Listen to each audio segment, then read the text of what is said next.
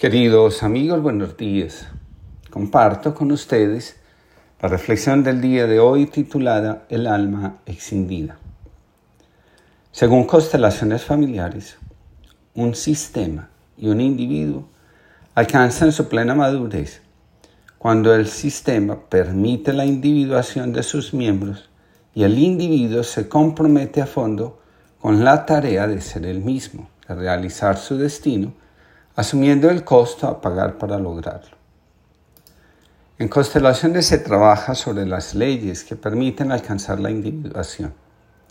La necesidad de vinculación y el afán de pertenencia son los dos mayores obstáculos que una persona o individuo tiene que sortear si quiere dirigirse con libertad hacia su destino.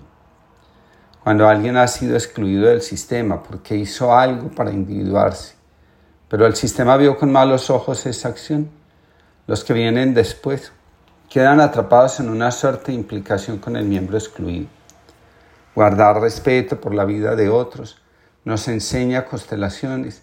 Es lo que permite encontrar una solución adecuada frente al obstáculo que nos impide ser. Cielos, ¿cómo has envejecido?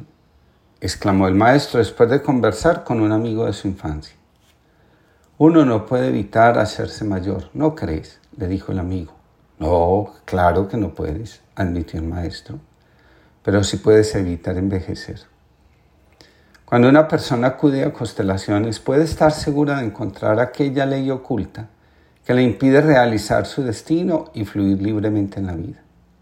Además, constelaciones nos muestran cómo podemos lograr relaciones no solo adultas, sino también liberadoras, es decir, lo importante no solo es ser, sino acompañar a otros a que también sean. El gran aporte de Bergelinger a la psicología sistémica consiste en revelarnos que la transgresión de los órdenes del amor es lo que mantiene a una persona atada al destino de sus ancestros, impidiéndole ver, tomar y realizar la vida como le corresponde hacerlo, es decir, según su propio destino. Lo que sucede en constelaciones es como la caída de un relámpago de luz en las zonas oscuras de la propia alma. Constelaciones se ofrece como un método que nos ayuda a sanar la excisión y, disociación psíquica, en las que el deseo de hacer parte, de pertenecer, nos mete y nos somete. Con frecuencia encuentro personas a las que les cuesta mucho asumir la responsabilidad de su propio crecimiento personal. Muchos consideran que para crecer no necesitan esforzarse tanto y que con unas cuantas declaraciones sobre la vida todo está resuelto. Sin orden en el interior, la vida difícilmente fluye. Sin la transformación del corazón, todos nuestros esfuerzos, declaraciones, propósitos e intenciones pierden fuerza. El mayor obstáculo para fluir en la vida no está relacionado con las cosas que nos han tocado vivir, sino con la excisión o disociación psíquica que llevamos con nosotros. Para Freud, la pulsión, aquella fuerza que nos da el sentido de cohesión y nos ayuda a salir de los movimientos de autodestrucción, puede resultar sumamente incómoda y por la incapacidad de asumir lo que nos incomoda, terminamos excindiéndonos, es decir, negando lo que nos incomoda. La felicidad nos asusta, dice Bergeniger porque nos hace seres solitarios, es decir, individuados, responsables de nosotros mismos. A muchos les asusta la sensación que se produce cuando hacemos a un lado las implicaciones y las muestras de amor ciego. Ser uno mismo es algo asustador al principio, pero llena de gozo el alma y la expande.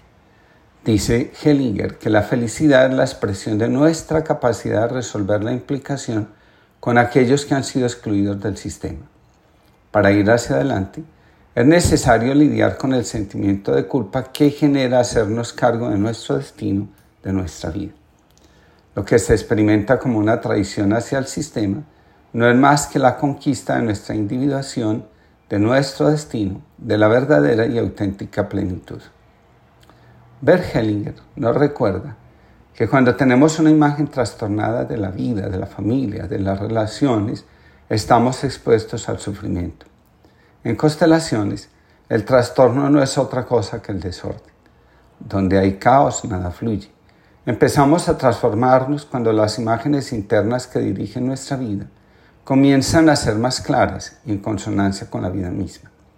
El caos es nuestra defensa contra lo que no logramos soportar o nos duele intensamente.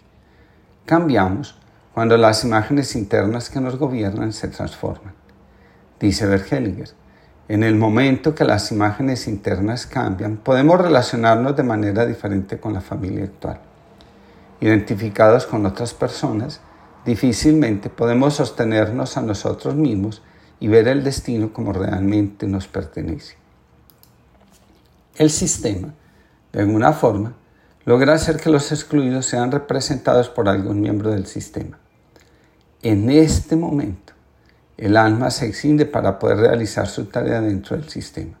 Nadie induce a nadie, pero el dolor que provoca la exclusión termina convirtiéndose en la invitación para que alguien asuma la representación del que ya no está presente en el sistema. En el sistema no hay culpables ni inocentes. Todos están envueltos por la misma dinámica, todos participan de ella, todos están al servicio de traer de vuelta a quien fue excluido. Todo se resuelve cuando aceptamos que no nos corresponde vivir la vida de otros, solo la propia. El alma deja de sufrir cuando damos un buen lugar a la conciencia de unidad, a la que nos dice que, aunque a alguien falte, todo está completo. A medida que crecemos, cada uno se va desprendiendo de las relaciones simbióticas con el sistema familiar. No hacerlo es negarnos a crecer y a vivir la vida desde un lugar que nos corresponde, el de adultos. El desprendimiento de los mandatos del sistema familiar, la desatención a representar a quienes son excluidos, la asunción de la culpa y de la responsabilidad con la propia vida van dando paso a la constitución de vínculos más amplios y por lo tanto auténticamente amorosos con la familia. Todo lo que es estrecho tiende a desarrollarse en la amplitud. De esta forma, los vínculos se enriquecen y todos pueden estar unidos de una manera diferente a la que han estado acostumbrados. Nada hay más sano para el alma que poder ser en la serenidad, en la libertad, en la amplitud y en la mirada amorosa a todo lo que sucede.